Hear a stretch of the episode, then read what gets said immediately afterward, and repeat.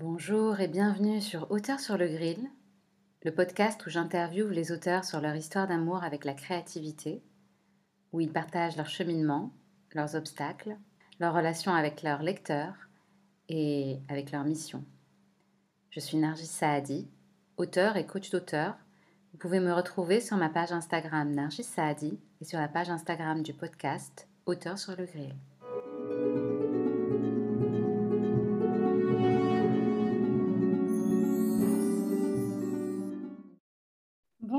Bienvenue à tous. Alors aujourd'hui, j'ai le plaisir d'accueillir euh, Tony Cervera, qui est auteur de développement personnel, qui est auteur depuis 2015 et qui a à son actif 10 euh, livres que vous pouvez trouver sur Amazon, dont un qui a été euh, publié par une maison d'édition qui s'appelle Deviens la meilleure version de toi-même, qui se retrouve un peu partout à la FNAC et dans toutes les librairies. Et je l'ai choisi comme invité euh, parce que je trouve que c'est quelqu'un qui est très inspirant, que je suivais sur Instagram depuis quelques temps. Je trouve qu'il a réussi à créer tout un écosystème autour de ses livres et qu'il a su très très bien utiliser la plateforme Amazon. Il utilise principalement Amazon euh, Il sait utiliser euh, ça, contrairement à peut-être d'autres auteurs qui vont simplement s'appuyer sur leur, leur, éditeur. Et puis aussi parce que je trouve qu'il est quand même prolifique, parce que 10 livres en 7 ans, c'est quand même pas mal. Donc, euh, merci Tony d'avoir accepté euh, cette invitation. Et euh, peut-être je te laisse compléter un petit peu ou peut-être rectifier si j'ai dit quelque chose qu'il ne fallait pas par rapport à... Non, non, non. écoute, c'était, très juste. Merci encore à toi pour ton invitation. Pour compléter un peu ma présentation, bah, je dirais que non, ça correspond assez bien. l'idée d'un écosystème, moi, je suis vraiment axé développement personnel, amélioration de soi. Je parle aussi un peu de spiritualité. Et euh, j'ai un roman aussi à mon actif. Donc il y a un peu de fiction aussi. C'est quelque chose que j'aime bien, même si c'est un peu sous-représenté dans, dans, ce que j'écris. Voilà, il n'y a qu'un roman sur euh, tous les autres ouvrages. Donc les ouvrages, ça parle de, de développement personnel, de méditation, de séduction, de flammes jumelles, de plein de les thématiques sont vastes et de ce que j'ai compris, l'idée c'est que c'est de pouvoir aider chacun en fonction de, sa, de, ce qui l'intéresse. Oui, c'est exactement ça. dans un seul domaine en fait. Non, parce que euh, pour moi, la, vie, le développement personnel, c'est essayer d'avoir une vie euh, riche, intéressante, dont on soit fier à la fin. C'est un peu comme ça que j'aborde le développement personnel. Euh, pour ça, on ne peut pas juste s'appuyer sur un seul domaine. Quelqu'un qui va, par exemple, j'ai écrit un livre sur la perte de poids ou la remise en forme. Quelqu'un qui va simplement se concentrer sur sa santé physique en ayant une bonne alimentation, en faisant du sport, par exemple, bah, c'est très bien, mais c'est une des catégories de sa vie Quelqu'un qui est en très bonne santé, il va pas nécessairement être heureux parce que la vie est beaucoup plus riche et complexe que ça. Ça implique des relations avec les autres, donc euh, on peut parler là de séduction. Ça implique d'être résilient, de faire face à des difficultés, des épreuves, des obstacles et d'avoir un bon état d'esprit. Donc il faut avoir confiance en soi. Enfin, tu vois, moi j'aborde vraiment le développement personnel comme. Euh, tu n'es pas vraiment spécialisé dans un seul domaine quoi, du développement personnel. Parce que généralement, on va avoir des coachs que, euh, que perte de poids, des coachs que séduction. Ouais, exactement. Non, moi j'essaie d'avoir la vision la plus euh, globale, englobante possible. Alors j'aime pas trop ce mot qui est souvent utilisé dans, dans, des courants spirituels que j'aime pas forcément, mais le mot holistique qui veut dire voilà, qui englobe plus large, le plus englobant possible. C'est un peu comme ça que je vois, je vois tout ça. Donc euh, tout est euh, connecté, interconnecté. On ne peut pas juste s'occuper par exemple de son état d'esprit si on ne prend pas soin de son corps. Tu vois, on a une tendance, surtout en Occident, à compartimenter. On mhm. va, voilà, la science moderne fait ça très bien.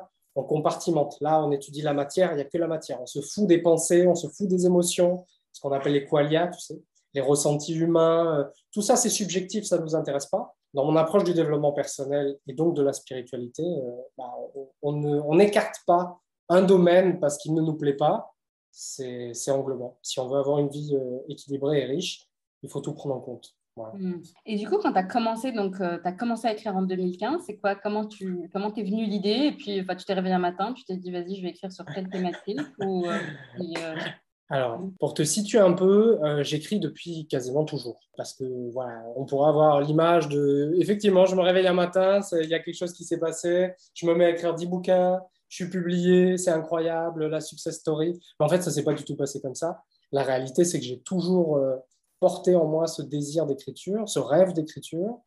qu'on m'a très tôt, même si c'est très prétentieux de ma part de le dire, mais j'ai des professeurs qui m'ont encouragé dans ce sens en me disant voilà, il y a, y a, quelque chose. Et puis j'y prenais tellement de plaisir, il y avait tellement de joie, si tu veux, à être dans l'écriture, l'imaginaire, écrire des histoires, trouver des chutes. Moi, j'aimais bien les chutes un peu originales. on m'a encouragé. Et je pense qu'il n'y a rien de plus aidant que de recevoir des encouragements. Quand tu es à ce stade d'écrivaillon, tu vois, euh, ben, j'écrivais à l'école, au collège, on m'a dit Ah, c'est pas mal ce que tu as fait là, ta rédaction, euh, franchement, c'est pas mal. Et euh, ça m'a donné confiance. Quand on dit à quelqu'un euh, qu'il faut persévérer, euh, bah, c'est mieux que quand on lui dit ce que tu fais, c'est ridicule, c'est n'importe quoi, tu devrais arrêter, laisse tomber, lâche la faire. Donc j'ai eu la chance de croiser la route de certaines personnes, notamment d'une professeure de français, je crois que c'était en cinquième, qui m'a vraiment pris sous son aile et elle m'a donné, elle m'a donné envie de continuer de persévérer. Donc j'ai toujours écrit. Voilà, le passage à l'acte d'écrire un vrai livre, c'est venu après euh, avoir écrit euh, des nouvelles, des poèmes, d'avoir eu des blogs. Enfin voilà, c'est pas arrivé de nulle part. Quoi. Ça fait des années. là, c'est juste la, la continuité logique de gagner ma vie, de sortir des livres. Mais j'ai toujours écrit. Et le premier livre, en fait, ça a été quoi la démarche? Alors, le tout premier, c'était un guide de, de, la confiance en soi. C'est un guide pratique, assez court, très pragmatique, très tourné vers le passage à l'action, moi, moi j'aime pas les conseils vaporeux, tu vois, les idées, euh, les grandes théories fumeuses, euh, on sort des grandes phrases. Euh, non, à un moment, si la personne elle se rend compte qu'elle a une problématique de confiance en soi, bah, voilà, voilà ce qui fonctionne, voilà ce qu'il faudrait faire, en tout cas ce que j'encourage à faire. Pourquoi? Parce que je n'avais pas confiance en moi, qu'aujourd'hui ça va beaucoup mieux. Voilà ce que j'ai fait, voilà ce que je propose. D'accord, donc, tu partages essentiellement ton expérience. C'est tout à fait. Bah, je, m'appuie, euh, je ne peux m'appuyer vraiment que sur mon expérience. Donc, elle est forcément euh, biaisée à certains points de vue, c'est évident.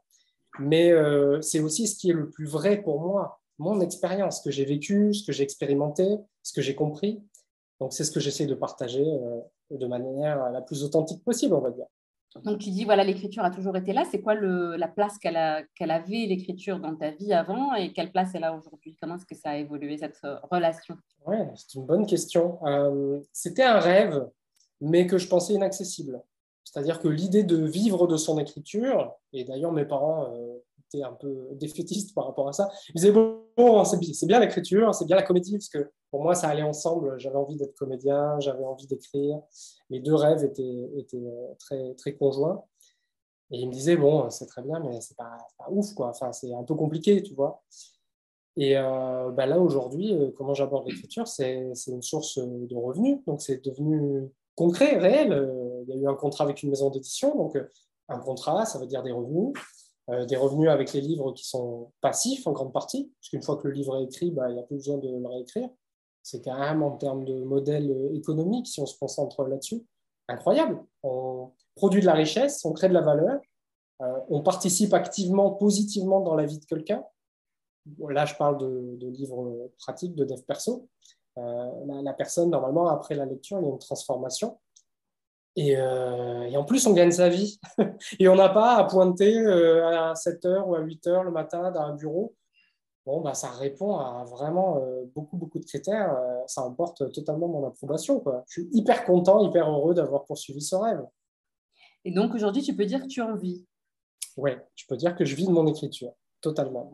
c'est très rare. C'est, très peu de gens peuvent se targuer de ça quand même. C'est sûr. Après, euh, euh je n'ai pas dit, ouais, pas dit que j'étais millionnaire. je n'ai pas dit que j'étais millionnaire. Veux-tu nous dévoiler les, les, secrets? Bon, Après, euh, après l'idée, euh, je, je, peux donner quelques secrets. les gens font souvent les choses à l'envers. Ils partent du désir d'écriture. Ils vont écrire leur livre sans se concentrer sur les lecteurs sans s'intéresser au marché. Alors, ce qui est très délicat quand on est auteur, c'est qu'on est sur l'art, on est sur l'artiste. Et l'artiste, normalement, il y a cette idée de pureté de l'art, tu vois. On doit être limite sur une transcendance de je transmets quelque chose de très pur et l'argent, euh, oh, l'argent, ça vient salir, tu vois, ça vient euh, euh, encrasser la transaction. Ça ne devrait pas avoir, on ne devrait pas parler de ça, c'est de l'art, tu vois, l'art, c'est au-dessus. Mais la réalité, c'est que si on veut vivre de son art, eh ben, il faut parler de marketing, il faut parler de marché. Donc tous ces termes qui, pour euh, la plupart des gens, euh, ça, les dégoûte. Tu vois, il y a un mouvement intérieur de, recul, de Ah non, c'est dégoûtant. Mais en fait, la transaction financière, elle est nécessaire c'est ce qui me permet aujourd'hui d'être très aligné avec le fait que je vis de mon écriture, que je suis très content et j'ai pas l'impression de truander ou d'être un escroc, tu vois, ou un charlatan, parce que je réponds à des besoins. Et c'est là où, pour répondre à ta question, comment on fait pour en vivre, comment on fait pour... Ben, il faut répondre à un besoin. Donc, si quelqu'un a écrit euh, dans sa chambre pendant trois ans un livre sur euh, euh, comment utiliser les cure-dents pour faire des, statues, enfin, tu vois, un truc dont tout le monde se fout, qui répond à un problème de quasiment personne, personne ne va le lire, personne ne va avoir envie de l'acheter, donc personne ne va avoir envie de dépenser de l'argent. Du coup, du coup, tes livres de développement personnel se vendent plus que ton roman. Euh, ah ben, complètement, complètement, ah. complètement. Euh, moi, j'ai écrit le roman parce que c'était euh, vraiment un élan du cœur, tu vois. Pour le coup, j'avais vraiment envie d'avoir mon propre roman. Ça faisait très longtemps que j'écrivais des nouvelles avec un personnage qui revenait et dont on me disait beaucoup de bien. il avait été sur mon blog, etc. J'ai, été, j'ai eu la chance d'être blog de la semaine par Skyblog, les premières plateformes de Skyblog il y a très longtemps, début des années 2000. Skyblog euh, a pris mon blog et m'a mis en avant. Donc j'ai eu beaucoup de visiteurs, beaucoup de commentaires, et pareil, ça m'avait donné pas mal de confiance en mon écriture. Mais le roman, euh, ça se vend euh, de manière beaucoup plus épisodique, bah, parce que les gens, pour être divertis, préfèrent. Enfin, je ne suis pas connu, d'une part. Donc Tony Servera, pas très connu. Par contre, quelqu'un qui se dit j'ai un problème de confiance en soi et qui tape confiance en soi sur le moteur de recherche d'Amazon, bah, il va tomber sur moi.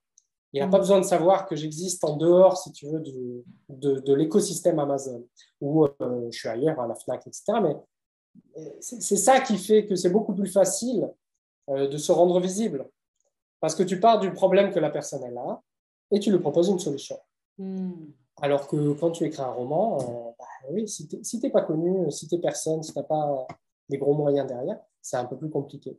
Tu compares euh, les ventes de ton livre qui, était, euh, qui est édité en maison et les autres. Une comparaison, c'est quoi? C'est pareil? C'est moins? Plus? Alors, je n'ai pas, pas accès aux chiffres du livre en maison d'édition parce que bah, c'est justement la maison d'édition qui s'en occupe. Euh, mon livre est sorti juste avant le confinement, le premier confinement, en 2020, février 2020. du coup, je sais que ça a pas mal je vivais en Thaïlande à ce moment-là, donc j'ai même pas pu participer moi activement euh, au marketing sur place, faire des dédicaces, etc. Même si ça faisait partie un peu du fantasme que j'avais, tu vois. Ça y est, je suis auteur publié, je vais pouvoir. Bon, j'ai pas pu le faire, c'est pas, pas tombé comme ça. Donc les volumes de vente, euh, j'en ai pas vraiment une grande idée. La seule chose, c'est que bah, ça aurait pu mieux se vendre à cause du confinement. Mais l'avantage d'un livre, c'est qu'une fois qu'il a été écrit, euh, moi je sais que les conseils que je donne sont pas ils sont pas valables en 2020 ou en 2022, tu vois. On est sur euh, des propos qui sont aussi universalistes que possible. Et encore une fois, avec mon approche holistique, euh, ça, ça aura. J'ai vraiment écrit ça pour que ça ait de la valeur dans 5 ans, dans 10 ans, dans 20 ans, euh, que mon fils puisse lire ça et trouver de la valeur, que les enfants de demain, tu vois, puissent prendre ça. Enfin, tu vois, Napoléon Hill, qui est un, un best-seller, enfin, tu vois, un auteur best-seller, son bouquin Réfléchissez et devenez riche, il est sorti avant 1930. C'est un bouquin qui est encore complètement d'actualité. Ou Comment se faire des amis de Dale Carnegie. Euh, ouais, Dale Carnegie, c'est pareil. Incroyablement juste en tout temps. Hmm. Tout à fait, parce que ça repose sur des principes euh, universels qui sont la connexion à l'autre, l'état d'esprit, la psychologie humaine, elle a un peu évolué euh, ces dernières années, mais pas de manière incroyable non plus. Donc les, les principes proposés sont quand même toujours d'actualité et c'est une bonne chose. Et quand tu écris un livre, parce que donc là, tu en as écrit 10 en 6 ans ou 7 ans. Comment ça marche ton process? Genre, euh, tu décides que tu vas en clôturer un et tu y vas à fond? Est-ce que tu as une routine quotidienne ou... Euh? Voilà, moi j'écoute beaucoup mon inspiration, euh, ma créativité, et en fait je me sens poussé dans des directions. Donc il y a des moments, je, je le sens, je, n'arrête pas d'avoir envie d'écrire. Donc ça passe par des statuts Facebook assez longs, tu vois, ou des articles sur mon blog, sur mon site internet. Puis à un moment, je me dis, bah non, mais là, il y a une thématique, il faut y aller, quoi. Donc, euh, je vois que ce n'est pas, pas suffisant de juste écrire. Il y a plus, il y a une vague d'inspiration qui est plus forte. J'ai beaucoup à dire. Je me concentre sur un livre. J'ai déjà écrit euh, en très très peu de temps, une semaine, quinze jours, euh, des livres assez longs. Sinon, mon process. Ah, ouais, non, ouais, mais après, Mais il y a des copier-coller du blog quand même ou des Non, non, non, non, non, non, non, non, non. C'est. On parle de, on parle de combien de milliers de mots là? On parle de. Ah ouais, la machine de guerre. ouais, en fait, en fait, c'est vraiment ça. C'est-à-dire, je rentre dans un processus de création qui est tellement intense que je vais démarrer le matin et au bout d'un moment dans l'après-midi, je vais arrêter parce que le corps est épuisé. Mais je, j'écris, j'écris, j'écris. En fait, ça, ça coule à travers moi, tu vois. C'est, il n'y a pas ce processus de, comme avec la fiction, où tu dois réfléchir à tes mots, etc. Quand c'est du conseil, c'est beaucoup plus facile à écrire, je trouve. En fait, j'écris tous les jours depuis des années. Donc, il n'y a pas ces blocages. C'est aussi ce qu'il faut comprendre, tu vois. Et ça, je le dis pour les personnes qui seraient peut-être un peu d'un coup, ah bah tiens, voilà, lui, il a un truc en particulier, tu vois. Ah bah lui, c'est spécial. En fait, c'est qu'il n'y a rien de spécial. C'est juste que je m'entraîne depuis tellement longtemps, tellement d'années, comme un coureur, le coureur euh, qui va courir 40 bornes et qui va dire bah, ça va, on va dire ah, c'est incroyable, c'est un marathon, tu te rends compte? Oui, mais je, cours tous les jours depuis des années, euh, mon corps, il, est habitué maintenant parce que je l'ai graduellement préparé à, cet effort. Avec l'écriture, c'est pareil, je suis capable d'écrire vraiment 6 euh, heures, 7 heures, quasiment de manière consécutive. Donc mon livre devient la meilleure version de toi-même. Il y a plus de 200 pages et ça a été plié en 15 jours. 15 jours, 3 semaines, grand max. Et tu faisais que ça, par contre, tu fais rien d'autre. Ah, c'est exactement ça. C'est, je suis soit dans un café, soit chez moi. Je fais ma séance de sport, ma méditation le matin. Enfin, tu vois, j'ai quand même ma routine. Il me faut le sport, c'est hyper important. Mais après, je vais me fondre dans le livre et je vais y passer des heures. Et puis, ce qui est dingue, c'est au bout d'un moment, je vais décrocher, je vais me rendre compte que ça fait 4 heures que je suis dessus et moi, j'ai l'impression que ça fait 10 minutes. Il y a une absorption qu'on appelle souvent l'état de flow c'est une transe, à moi, de ce que tu ah, je... tu rentres en transe, quoi. Ah, c'est complètement ça. Je suis déconnecté. Il n'y a plus Tony. Il n'y a plus Tony. Ça coule.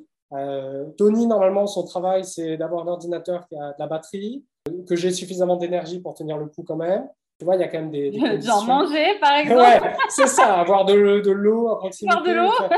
tu vois Mais il y a un truc qui se passe quand vraiment je suis. Euh, quand j'ai vraiment écouté l'inspiration au bon moment, je me fais emporter. Et, et là, là tu n'as pas ton smartphone à côté de toi, tu ne regardes pas tes messages. Oh, c'est très, c'est très rare, c'est très rare. J'écoute de la musique, enfin, tu vois, ça dépend de ce que j'écris. Donc, j'aime bien écouter. Euh, quand tu travailles dans un café, il y a aussi une agitation, tu vois, la vie du café. J'adore écrire dans des cafés. J'ai beaucoup écrit à Bali, en Thaïlande, à Chiang Mai. Euh. Il y avait une ambiance dans les cafés, euh, les, gens qui passent, etc. Moi, ça me, ça me stimule. Mais ouais, rapidement, quand j'ai mon idée, enfin, tu vois, c'est je sens, non, non, il faut, il faut que ça sorte là. il faut que j'écrive. Puis au bout d'un moment, paf, je sens que c'est fini pour aujourd'hui et puis je force pas. Et... après, comment tu, euh, comment tu gères ton processus de réécriture, euh, d'édition? Parce que euh. généralement, quand ça, quand ça, le premier jet, c'est une chose, mais la réécriture, c'est encore autre ouais.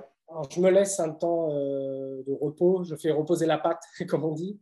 je touche plus à mon livre et puis de toute façon, j'en suis dans un tel état d'écœurement parce que voilà, derrière le côté trans, machin, et à un moment, t'en as le bol. Donc revenir dessus trop tôt, ça sera un problème. Mais je, me, piège, je vais donner ce petit conseil, je me piège, j'achète la couverture du livre, donc je commande auprès d'un graphiste la couverture du livre très tôt, très tôt dans le processus pour m'engager. C'est-à-dire je vais mettre de l'argent sur la table, le livre, je lui donne le titre au début, euh, je veux la couverture, le livre n'est pas fini, que ça existe déjà, j'ai dépensé de l'argent et il faut aller au bout. Donc, je me conditionne à finir. Et euh, une fois que c'est terminé, je me laisse euh, une semaine, dix jours, ça dépend. Hein. ah, tu laisses reposer que dix jours Ouais, je n'ai pas besoin de beaucoup plus parce que. Bah oui, vu que le processus d'écriture, il a duré que 15 jours. Ouais, voilà. ça euh, revient et puis, et puis je lis à voix haute. Ou, dans, enfin, tu vois, je, je, moi, ce que je recherche, ça c'est un point qui est très important pour moi, c'est la fluidité. Hmm. C'est capital je déteste quand je lis, parce que je suis lecteur, tu vois, avant d'être auteur, écrivain, j'ai été lecteur, lecteur, lecteur, enfin, tu vois, j'ai lu beaucoup, beaucoup de livres. Et ce que je recherche, moi, ce qui définit personnellement un, bon auteur, c'est la fluidité.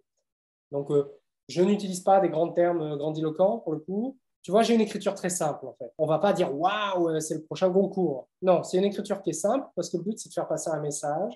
Et il faut que la personne y prenne du plaisir. Donc, il y a aussi beaucoup d'humour dans ce que je partage. Je taquine mon lecteur souvent. J'aime bien créer une connivence, mais la fluidité, euh, c'est important. Et donc, euh, voilà, je lis à voix haute. Et puis, quand je vois qu'il y a un petit couac, euh, bah, à ce moment-là, je rectifie. Et ensuite, je travaille aussi avec des personnes dont le travail est de faire de la relecture. eux vont corriger les fautes d'orthographe, de grammaire, de syntaxe, etc. Et également voir s'il y a des phrases ou des tournures où ça n'a pas été bien compris, clair, parce qu'on a tellement de nez dedans que ça peut être très clair pour moi. Mais si c'est une idée un peu complexe ou que j'essaie de vulgariser quelque chose, bah, que ça reste pas clair, la personne qui fait la correction me le dit et à ce moment-là, il y a un, retravail. Euh, il y a un aller-retour comme ça entre le, manuscrit et, la correction. On est d'accord que quand c'est de l'auto-édition, il y a beaucoup moins d'aller-retour qu'avec une maison d'édition. Ah, c'est beaucoup plus facile, je trouve, l'auto-édition parce que tu es, vraiment. Euh, bah, c'est toi le chef d'entreprise, c'est toi le maître euh, d'œuvre, le chef d'orchestre je suis content de connaître les deux, tu vois, et je vais vraiment jamais cracher dans la soupe. Euh, ce qui, fait que j'ai réalisé un rêve aujourd'hui, c'est pas de, de, m'être auto-publié. Mon rêve, c'était d'être publié, d'être dans des maisons euh, d'édition, d'être dans des librairies. De, tu vois que mon livre, il voyage. Mais la réalité économique et du fonctionnement, c'est que c'est beaucoup plus agréable pour un auteur de s'auto-éditer, parce que ça lui donne la liberté de choix, de toutes les décisions, de fixer son prix. L'inconvénient, c'est qu'il faut maîtriser euh, d'autres métiers. L'auteur, on dit, bah voilà, il sait écrire, il raconte une histoire. Ah non, mais il faut maîtriser euh, le copywriting, donc l'art d'influencer euh, par les mots pour vendre. Parce qu'un livre sur une étagère, ça prend la poussière. La finalité, c'est que le livre soit lu. C'est pas juste de me gargariser à dire oh, j'ai écrit 10 livres, c'est incroyable, euh, j'ai réalisé mes rêves. Enfin, il y a un côté un peu égoïste, évidemment, parce que je me fais plaisir, tu vois. On, ferme la boucle qu'à partir du moment où il y a du lecteur derrière, il y, a des, il y, a du retour, il y a du feedback, il y a des avis, le livre voyage, le livre aide. Donc à ce moment-là, je me dis ça y est, j'ai réussi ma mission. C'est pas juste de finir le livre, tu vois. Donc c'est important pour l'auto-éditeur de maîtriser d'autres métiers et ça, ça peut être un frein. La bonne nouvelle, c'est que ça s'apprend. Enfin, ce n'était pas mon métier à la base. Et toi, tu as appris ça comment? J'ai appris en observant ce qui se faisait. Je pense que c'est comme ça qu'on apprend. Tu vois, l'observation, tiens, euh, un tel, euh, voilà, voilà ce qu'il a mis en place, et puis à observer un peu la stratégie. Donc ça t'amène à avoir euh, un autre regard. Au lieu d'être le consommateur, enfin, tu vois, je te donne un exemple. J'ai travaillé pas très longtemps, mais dans un supermarché. Et quand tu travailles dans un supermarché, tu n'as pas du tout le même regard que quand tu es le consommateur du supermarché. On t'apprend le merchandising, on t'apprend la linéarité des produits. C'est-à-dire que les rayons qu'on voit, les têtes de gondole, ça répond à une intelligence, à une logique qui est souvent commerciale. Et ben, quand tu mets euh, des lunettes de chef d'entreprise euh, au monde de l'auto-édition, bah, tu vois euh, des détails que tu ne vois pas quand tu es juste consommateur. Et j'ai suivi aussi des formations américaines pour apprendre à, écrire, à faire de la publicité, euh, toutes ces choses-là. Je me suis formé. Voilà. On est vraiment sur ce côté pratique. Je, euh, si la personne me dit ah, j'ai un projet d'écrire sur les licornes, euh, ça peut être très sympa. ça va peut-être pas se vendre. Après, on peut. Bah, du coup, ça rejoint ma, ma question euh, de connexion au lecteur, qui pour toi est un peu. Euh, c'est peut-être. Elle est un peu différente. J'ai l'impression que tu penses à ton lecteur bien avant de commencer ton. Toi, tu penses qu'à ton lecteur, en fait. Ah, ouais, tout, tout, à fait. Tout à fait. C'est-à-dire que. Euh, il faut voir comment on aborde son livre. Ça va être quoi le but du livre? Mm. Quelle est l'intention? Et ça, c'est quelque chose qu'il faut se poser comme question dès le départ. Est-ce que j'écris ce livre parce que j'ai vécu un trauma, un traumatisme, quelque chose de compliqué, et je vais me servir de l'écriture comme un moyen thérapeutique de guérir? C'est tout à fait valable. Il n'y a absolument rien de, problématique à ce qu'une personne décide de faire son projet dans son coin, de le faire lire à personne ou à un nombre très limité de personnes, et que le livre ne se vende jamais. Le livre a une utilité, il a une fonction, il répond à un besoin qui est euh, celui de guérir. voilà, de guérir. Tout à fait valable, je ne critique pas ça, je ne le dénigre pas, ça a tout à fait sa place. Par contre, si la personne, elle a écrit un truc où elle ne parle que d'elle, euh, raconte sa vie euh, en, en long, en large, en travers, il ne faut pas s'étonner que quelqu'un d'extérieur qui ne la connaît pas, qui n'a pas d'attache émotionnelle, tu vois, parce que qui débarque là. à moins qu'elle ait euh, un, un, style d'écriture particulier, qu'elle apporte un regard particulier. Il, y a, de, grands, de grands auteurs euh, qui, qui, ont fait ça.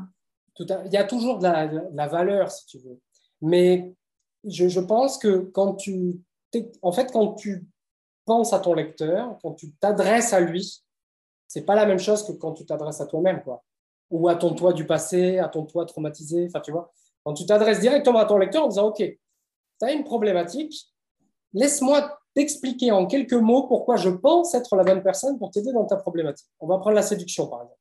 J'ai écrit un livre sur la séduction, j'essaie d'amener de la conscience dans mais, euh, mais, là, on parle de deux choses différentes. Il y a la fiction et il y a les euh, how-to. C'est pas les mêmes. Ah, c'est pas la même chose, tout à la fait. même chose, ouais. non, non, tout à fait. Mais euh, je considère que le how-to, il faut faire attention à comment on les écrit. Parce que oui, oui. Il y a certains guides où la personne a juste envie de faire de l'autobiographie.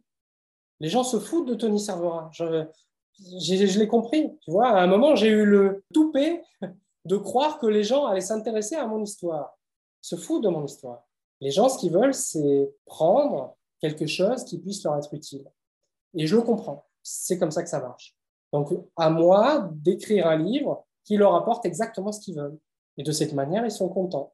Et derrière, en ayant répondu à leurs besoins et en le faisant d'une manière qui, qui, soit harmonieuse et alignée pour moi, qui me donne le sentiment de me réaliser quand même dans mon écriture, de m'amuser, parce qu'il y a quand même ce côté du jeu. Je veux m'amuser. Je veux pas que ça soit la corvée. C'est jongler avec ces deux impératifs. les besoins du lecteur, lui, s'il prend un guide pratique, il veut à la fin régler son problème. Hmm. Et moi, euh, mon plaisir en tant qu'auteur.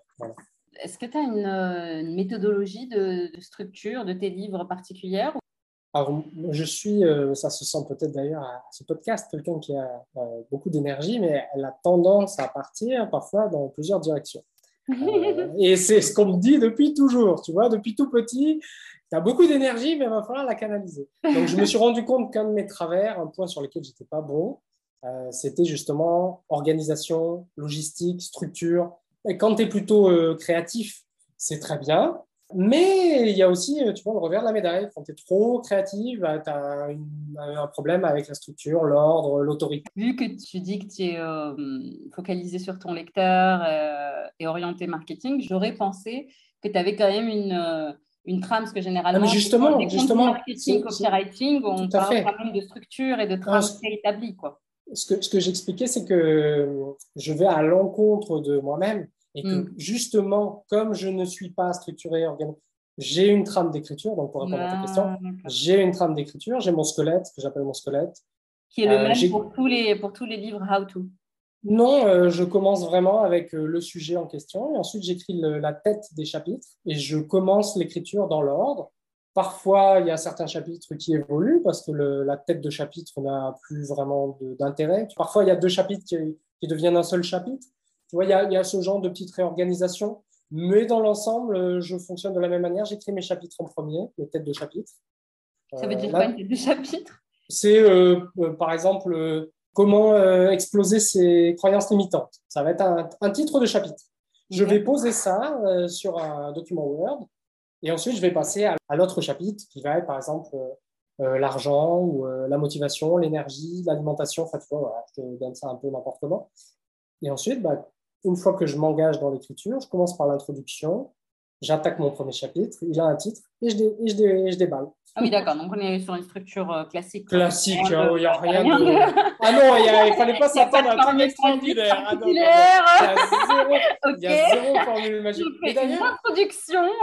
Waouh Ouais, ouais, incroyable. Pas ça. Et Tony, on a bien fait de t'inviter. Non, mais c'est important de démystifier l'écriture. parce que on sacralise et du coup, ça crée une pression. du coup, l'auteur un peu débutant se dit euh, bah, Moi, je ne vais pas y arriver parce que je ne sais pas. Et tu vois, il y a une espèce de stress qui est complètement nauséabond parce qu'on ne peut pas être créatif quand on est euh, stressé. Ça ne hmm. marche pas. Il faut une détente. Ouais. Alors justement, parlant de créativité, euh, tu as commencé en 2015 et ça correspond, il me semble, à peu près à la phase de ta vie où tu étais relativement nomade, parce que tu disais que, tu étais un peu à Copenhague, un peu à Bali. Est-ce que tu vois un lien entre les deux? Euh, en fait, Entre le fait de, te libérer euh, géographiquement et de libérer ta créativité? En fait, en 2015, ce qui s'est passé, c'est que je vivais à côté de Bordeaux. Et c'est en 2016 que j'ai commencé à partir, à bouger Après, j'ai grandi à La Réunion, donc euh, l'expatriation, c'est quand même quelque chose euh, euh, chez moi voilà, qui, est, quand même important, qui est prégnant. j'ai vécu 13 ans à La Réunion, donc de 3 à 16 ans, donc toute mon enfance. Le fait de voyager, etc., bah, ça a libéré un peu l'écriture, c'est sûr, parce que j'étais dans des cadres qui étaient enchanteurs. Les dernières années, voilà, c'était la Thaïlande. J'ai écrit un roman qui se passe en Thaïlande, j'étais au cœur de mon sujet. D'ailleurs, une petite coïncidence amusante, je trouve. Je parlais tout à l'heure d'une professeure de français euh, qui m'a beaucoup marqué, qui m'a beaucoup encouragé à écrire. Le jour où j'ai mis le point final à mon premier roman, et je suis tombé sur un restaurant qui portait son nom. Waouh Ouais, j'ai trouvé ça magnifique. de malade. ouais, j'ai trouvé ça d'une beauté, ça m'a tellement ému. Euh, ouais, j'ai trouvé ça, j'ai trouvé ça magnifique. Euh, c'est une femme qui vraiment a beaucoup compté pour moi et je pense que c'est souvent comme ça pour les auteurs, etc. C'est des rencontres. Euh, on est tous un peu les pierres sur le chemin des uns et des autres, tu vois, on s'entraide, on se soutient. C'est pour ça que je parle de désacraliser. Si les gens là qui, nous écoutent sont un peu stressés, etc., ils ont sûrement une voix dans leur tête qui leur dit c'est pas assez bien ce que tu fais, c'est pas. Je peux leur recommander à ce moment-là la, la, méditation qui m'a énormément aidé à reprendre du, pas du contrôle, mais à reprendre ma bonne place vis-à-vis de ce juge interne, de ce critique qui ne nous lâche pas la, la grappe. C'est quoi, quoi cette méditation? Ben, C'est simplement le, le fait d'être capable d'observer la, la, pensée hmm. et de se désidentifier. Hmm. Euh, moi, je sais que j'avais euh, euh, beaucoup de mal quand j'écrivais. je n'étais pas capable d'écrire plus de 10 minutes parce que j'avais ce juge qui venait m'expulser de ma place de travail.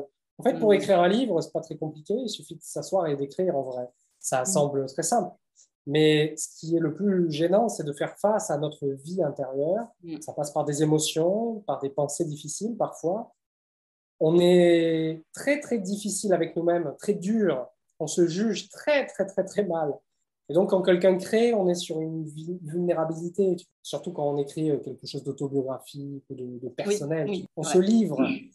Et puis, on a l'impression d'être nu. Tu envoies ton, ton, ton, extrait à quelqu'un, et puis d'un coup, euh, tout ce qu'il peut dire, c'est un peu comme si justement c'est toi qui étais jugé, alors que c'est un extrait, c'est trois pages, c'est une nouvelle. C'est pas toi qui es jugé, c'est ton travail. Mais on a une tendance à comme ça se prendre pour notre travail. Mm. Et donc, euh, dès qu'on juge notre travail, on se sent jugé nous, et notre confiance en nous et l'estime de soi, on prend. Mm, mm, donc, je trouve important de remettre les choses à leur place. Et donc, je recommande à ceux qui seraient intimidés euh, à pas oublier qu'elles en sont capables. Ça peut prendre du travail et il y a sûrement des efforts à fournir c'est sûr, mais euh, ça, ça, en vaut la peine c'est euh, une belle, belle manière de s'accomplir. Et puis ça se joue à pas grand-chose finalement. Du coup, ma question, c'est est-ce que tu penses que n'importe qui peut écrire? Et si sous quelles conditions? Je pense qu'il faut l'envie en premier. Si la personne a l'envie d'écrire, alors pourquoi elle n'écrirait pas? Si la personne voit, tu vois, l'entend, ah tiens, on peut, ah c'est vrai, on peut, euh, générer des revenus passifs. Euh, ah, pourquoi pas moi Tiens, c'est vrai que j'ai essayé tous les objets brillants à ma disposition. Été dans les crypto-monnaies, été dans l'affiliation, été dans ce. Ah, bah là, pourquoi pas euh, lancer mon business euh, avec des livres bah, C'est la meilleure manière de, se planter, à mon sens. il faut avoir cette envie et cette envie doit venir du cœur. C'est comme ça que je le vois. il y a un élan à contribuer, à proposer quelque chose. Et si l'intention n'est pas noble, louable et qu'elle est juste pécuniaire, euh, bah là, la personne ne sera pas vraiment, à mon sens, capable de faire face aux vrais obstacles. Parce que la, la, foi est testée. la foi est testée dans le processus d'écriture. C'est quoi pour toi les vrais obstacles? Bah, C'est les résistances internes. Euh, Stephen Pressfield, euh, La guerre de l'art, si je ne dis pas de bêtises, je l'ai lu il y a très longtemps, m'a beaucoup aidé à éclairer tu vois, cette notion de muse, de nourrir sa créativité, euh, Julia Cameron aussi, évidemment, qui est très connue dans, ce domaine. Euh, c'est des choses que j'ai lues il y a très longtemps et qui ont été très utiles pour me lancer et me rendre. Euh, tu vois, c'est comme d'enlever les petits trous sur, un, sur un vélo. Mm. J'ai eu besoin des petits trous pendant un moment. Et, c'est pour ça que je suis hyper reconnaissant de ceux qui m'ont aidé à, à, à, me dépasser. Donc, tout le monde peut écrire, oui, si vraiment la personne a envie, bien entendu. Euh, même une personne qui, a, qui, se dit voilà, je fais des fautes, euh, c'est terrible. Ah non, c'est pas grave. Euh, l'important, c'est de respecter le lecteur suffisamment pour corriger toutes les fautes avant de publier. Et il y a des gens dont c'est le, métier. Le métier, oui. Voilà. Il ne faut pas hésiter à déléguer. Pour moi, pour moi, il y a vraiment une notion de respect du lecteur. Hein. on n'est pas là pour. En, fait, tout vient de cette intention qui est celle de donner. Soit je prends, soit je donne. C'est deux manières de jouer à sa vie. Soit je suis là pour prendre, et je vais essayer par tous les moyens de prendre, soit je suis là pour donner. Donc quand je veux donner, je veux donner le meilleur. Je veux donner du, respect, de la valeur. Je veux que la personne, elle soit touchée, émue, transportée. qu'il y a une transformation qui puisse s'opérer. Donc la personne, quand elle mon livre, euh, bah, ça ne peut pas marcher avec tout le monde, hein, mais vraiment, elle l'impression d'avoir reçu un cadeau. Qu'elle n'ait pas l'impression d'avoir été volée ou truandée, genre ah là là, quelle escroquerie. Non, qu'elle est. En temps et en argent. Ah, exactement. qu'elle donne du temps et de l'argent. C'est ça, de la concentration. Euh, la personne, elle est occupée, elle a d'autres choses à gérer dans sa vie. Sur, tu vois, j'ai écrit pas mal de livres. Je sais qu'il y a certains de mes livres où euh, vraiment j'ai une fierté. Euh, enfin, tu vois, c'est mes bébés. je, je, sais qu'ils vraiment. Et je dirais qu'il y en a un ou deux où je suis un petit peu moins à la hauteur de, de mon meilleur niveau. Et il faudra que je revienne dessus pour les améliorer. Voilà. Ok. Bah, du coup, ça rejoint ma dernière question. Si euh, c'était à refaire, qu'est-ce que tu aurais fait différemment? Euh, Me lancer plutôt dans les projets ambitieux. De me rendre compte qu'il y a une très bonne image. J'adore cette image, elle n'est pas de moi. Mais qu'en fait, écrire un livre, ça consiste à écrire en gros une page tous les jours. Donc c'est un peu comme si on me disait, voilà, il faut découper cette forêt. Si on me dit, il va falloir couper une forêt, tu vois, on me donne une hache et on me dit, Tony, cette forêt-là, il y a des, centaines de pins, il va falloir que tu, tu abattes la forêt. Bon, on va enlever le, côté euh, anti-écolo d'une telle euh, entreprise, mais partant du principe que je dois abattre euh, des arbres, si je me dis tous les jours j'ai une forêt à abattre, ça va me sembler une, une, montagne. Alors que si je me dis mon seul travail consiste à faire tomber un arbre par jour et c'est tout, et à recommencer le lendemain, ça devient beaucoup plus serein. Et donc, euh, pour l'ego, pour le mental, pour ma vie intérieure, il y a une paix euh, qui s'installe, euh, qui n'est pas là si j'ai l'impression d'avoir une montagne à franchir. Donc, ce que je ferais différemment, je me dirais, Tony, ce qui compte, c'est d'écrire aujourd'hui un petit peu et de recommencer demain. C'est tout ce qui compte. J'ai trop cru qu'il fallait tout de suite être capable je me suis raconté des conneries, c'est tout. Mm, bah, c'est les fameux, les fameux freins internes, là où tout se joue en fait. Terrible, c'est clair. Euh, super. Bah, merci infiniment pour ces partages super inspirants. je vais mettre en commentaire euh, tous les, tous les liens vis-à-vis de tes livres. Et euh, bah, je te remercie encore pour ce temps précieux que tu nous as accordé. Et puis, à très bientôt. merci à toi et à bientôt.